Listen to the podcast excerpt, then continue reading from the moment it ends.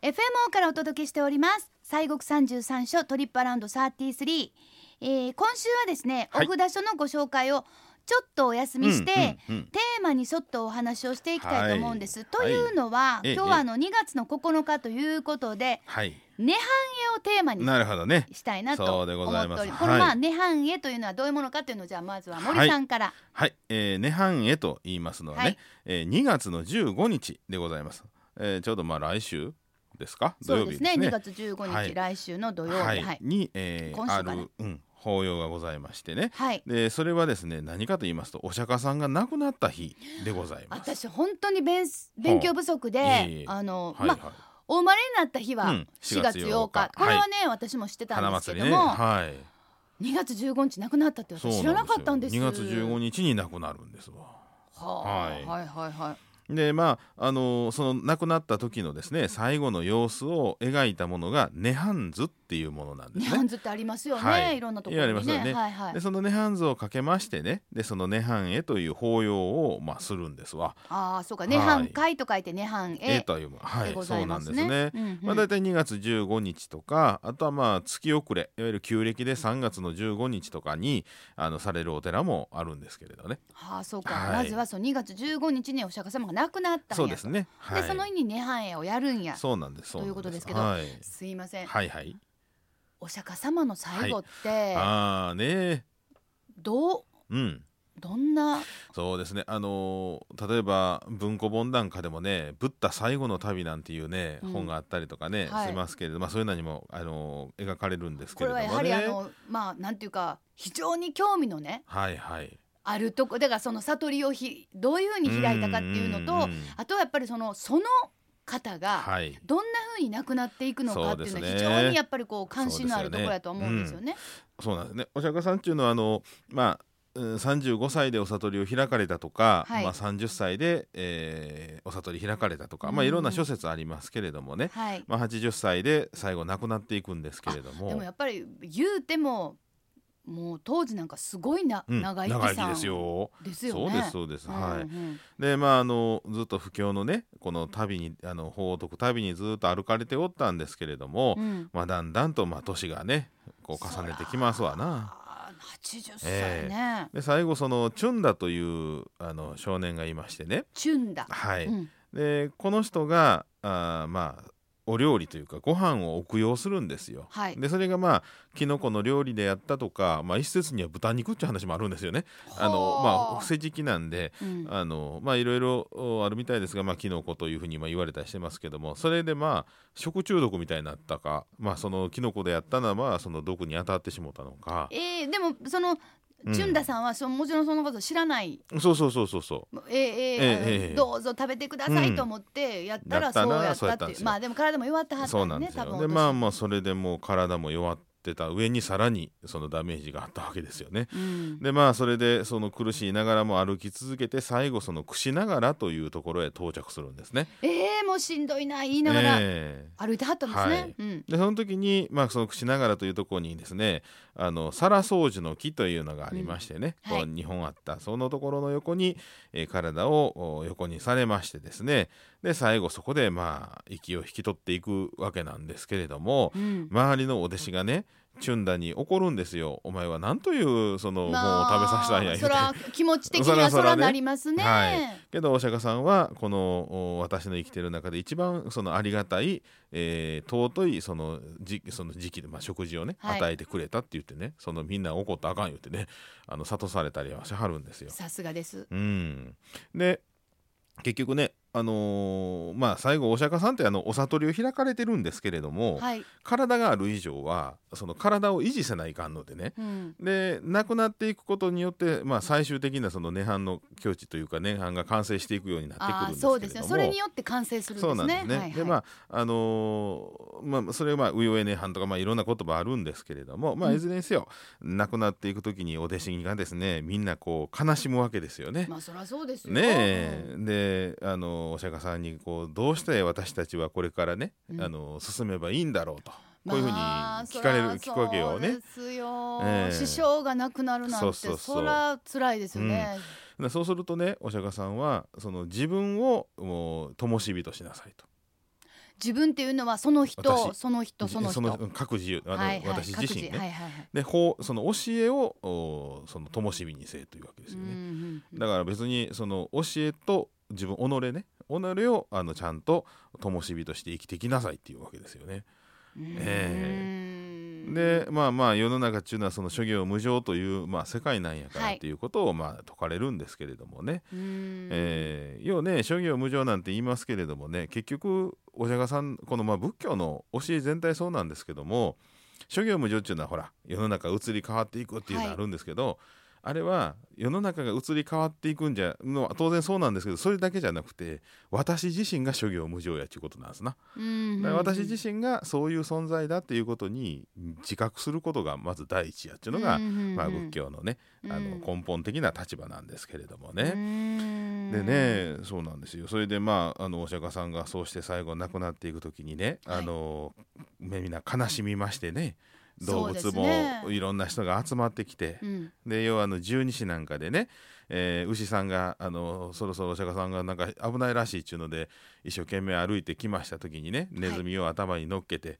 行って、でネズミが到着した時に一番行ったとかね一番について、あの頭から飛び降りてね。干支の最初になったとかね、まあ、そんな話になったりとか、あのまあ、その時にそのサラ宗樹が、まあ、季節外れの花をさ探したとかね、うん。そんなあのお話があったり。それこそあの「平家物語」なんかね「祇園少女の鐘の声、はい。諸行無常の響きやり」という、あの一節もまさにこの時の様子をまあ描かれてるわけですな。うん。まあそれもやはりそのまあ伝承伝承というかそうですね。こうだったうんこうだったうん。こうだったってなってまあそれがその記述されたりとかそうですね。まあ人から人に伝わっていったりというね、うん。はい。うん。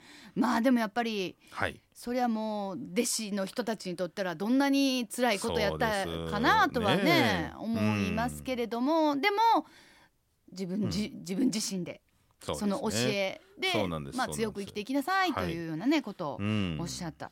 でまあそれが伝えられている、まあ、お釈迦様の最後、はいまあ、涅槃の境地に入られたはいという時ですよね、涅槃というのを起点にしてみると。ええええはいでこの涅槃図というのはじゃあ、はいはい。その最後の様子が描かれているもの、そうということですか、はい、あの涅槃図っていうのはまさにその様子でしてね、うん。動物が動物とかあのたくさんのお坊さんとかいろんな人がねもうひれひれ伏して泣いている様子、うんえーがあったりしましてお釈迦さんが中央にですねそのはい。サラ宗樹の真ん中におられて、北の方に頭をしましてねで右脇を下にしてるんですよ。北の方に頭をして、うん。右脇を下にしてそうするとと顔は西の方を向くんですよね。そうですね。はい。はい、であのこう横になってはるんですけどね、うん。この寝方がね実はあの普段寝る時も楽なんですよ。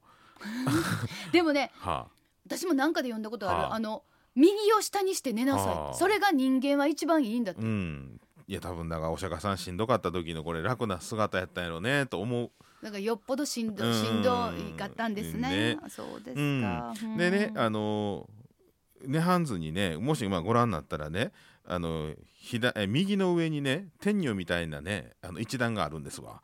それがねお釈迦さんの実のお母さんで、えー左の上にそのサラ宗樹の木のところにね釈上ってあのこの棒の上にジャラジャラとなはいるやつある。あれのところにね風呂敷包みがこうくくってあるやつがね木に引っかかっとるんですよ。ほうほうほう。あれはその実の我が子のお釈迦さんがね亡くなりかけてこれはえらいことや言うてそのお薬を届けに実のお母さんが天界から降りてくるんですわ。うんで間に合わんいうのでねそのお釈上の薬のね袋つけた釈上を放り投げたとそれがこの木に引っかかってる様子なんですねああもう母母心と言いましょうか。だからね薬をね投げたんでねうん。今でも病院行ったら投薬しますって言うでしょ。ねえほんまですね。やっぱり薬投げるのはこっから話が始まるというね。すごい。えそうなんですよねでちなみにねその時に引っかかったんで、ネズミさんがねえらいこっちゃいで取りに行こうとしたらその動きにね、えーどうしても本能的に反応したのが猫さんで、うんはいはいはい。で猫ちゃんがそのネズミをね、うんあのー邪魔したしもたんで、はいはいはい。お薬そう。そう言っちゃった。うんでそのお薬が届けられずにお釈迦さんが亡くなってしもうたというそんな話があったりそうなりますとそちらのはい世界ではもうはい猫は悪者じゃないですか。うん、だからね涅槃図に猫が描かれてないんですよね。あーもう入れたら変入に言うてれたらへんっていう話があったりね。まあたまにあるんです。描かれてんのも。あの代表して、どうもすいませんでしたにゃ すいませんでしたにゃ、ごめんなさいにゃそう。ほんまですかほんまに、うん。であの、清水寺さんの涅槃図っていうのはいかがなの、はい、あのねうちはね2月の15日土曜日にねあの共同におきまして大涅槃図をかけまして法要いたします。大涅槃図。でかいよ、うん。共同入らせてもうたことありますけど、あいはい。天井から。そこも大きいじゃないですか、はい、天井から下までこう垂れ下がってますわ、え天井ものすごい高かったですよ、ええ。そうだから3メーター4メーターぐらいあるんかな。うわーすごいな、はい。もうまさにじゃあそのさっきおっしゃってた、はい。あのお釈迦様をいろんな方がこう取り囲んじゃったりとかその、はい。おっしゃってるその投薬の元のはい。薬が引っかかっちゃったりとか、そうです。あそれがてます。はあそれはなかなかありがたいです、ね、24日のね、うん。祝日の月曜日まで。あ。はいほぼ10日間、はい。かけておりますんでね。公開されるということでございます、はい、ぜひともねこの機会に、本当ですね、はい。でまあ清水寺さんではそういったことですけれども、他のお札所でも涅槃絵が行われるところっていうのはきっとあるかなと思うんですが、あのまあ、ホームページなんかでも出てるうところもありますが例えば、奈良県の興福寺さんではですね2月の15日の朝10時から法要を営まれまして、はい。甘酒のご接待もあるそうでございます。いいですね。いいですな。これ嬉しいですよね甘酒、ええ。はい。であとはあの兵庫県のあの宝塚の中山寺さんは、はえー2月の11日から18日までの8日間、えー大願島でその涅槃図があかけられておりましてね。はい。こちらはあの1846年に描かれたものでございまして江戸時代以前にはあんまり先ほどのあの言うておりました猫ちゃん描かれてないんですけれども中山さんのお涅槃図には描かれていると。きっと書いた方が猫好き。猫好きですね。猫派です。猫犬派ですか？猫派ですか、は僕は猫派です。みたいな。やつですね。はいこのほか遠教寺さん兵庫県の遠教寺さんとか滋賀県の観音正寺さんでも行われましてね。はい。であの、まあ、先月ご紹介いたしました京都の千入寺さんでは月遅れの3月15日に涅槃への法要がありまして、うん。えー3月の14日から16日の間に、えー、涅槃図が公開されますが、うん、このね千入寺さんの涅槃図はね日本最大なんですよ。どんぐらい大きいんですか、えー縦16メートルあすいません。ちょっはい。ともう想像がつか でしょ？ない、何階みたいな感じですよね。うん。幅が8メートル。だからもうお堂の天井から下までもうビヨーっていう感じですよ。すごいですね、まあもうほんとでかいですよ。ね。うん。このだから大ねほん大大大大大涅槃図は、はい。これは千入寺さんで。そうです。これは3千入さん月のですね14から16日までの涅槃図の公開そうなんですね。ということでございますね。そうそう。おそう釈迦さんもねでお経の中ではね、うん。私はね一しあのーまあちょっと神通力でね姿を隠すだけですと。で常に私はそばにおりますって言ってねあのお経の中書いてあるんですよ。えーでなんでってねなんでそしたら隠れんのって言ったら、うん、みんながずっといると頼りきるやろって、えなんかものすごい、結構それって、うん。まあしゃれしゃれてるって言ったらおかしいですけど ウィットに飛んでるっていうかだからなんかーうん。真面目に「はいはいはい」って聞くだけじゃなくて、うん。ちょっとまあ苦数ではないけども、なんかこうそういう優しいちょっとまあいわゆるユーモアうんそうですねと優しさ、はい。ねだから、うん。あのいい日に隠れるだけで、うん。ねもうそんなもそうなんですよ。う頼ってばっかりだったらあかんからなっていう。で本当にもう砂漠の砂から掘ってね水をいもう湧きうん得ろうとしようとするぐらいの心で会いたいとか求めたら私はすぐにそばに現れるって書いてあるんですね。えあーーだからまあ常にそばにいるのでねたうん。だその姿が見えへんだけやでというふうなことをね言ってはるんですな。なかなかちょっとグッときますよね。ね。本当にグッときますよね。ええそれはなかなか本当にええお話です。えさあということで今週は2月15日涅槃絵についてご紹介をしました、えー来週はですねまた、えーお札所を回るコースね。これからまあまあ2月ですけれどもまた3月4月あったくなってきてこんなん回らはったいかがですかっていうコースもご紹介しますのでどうぞお楽しみに。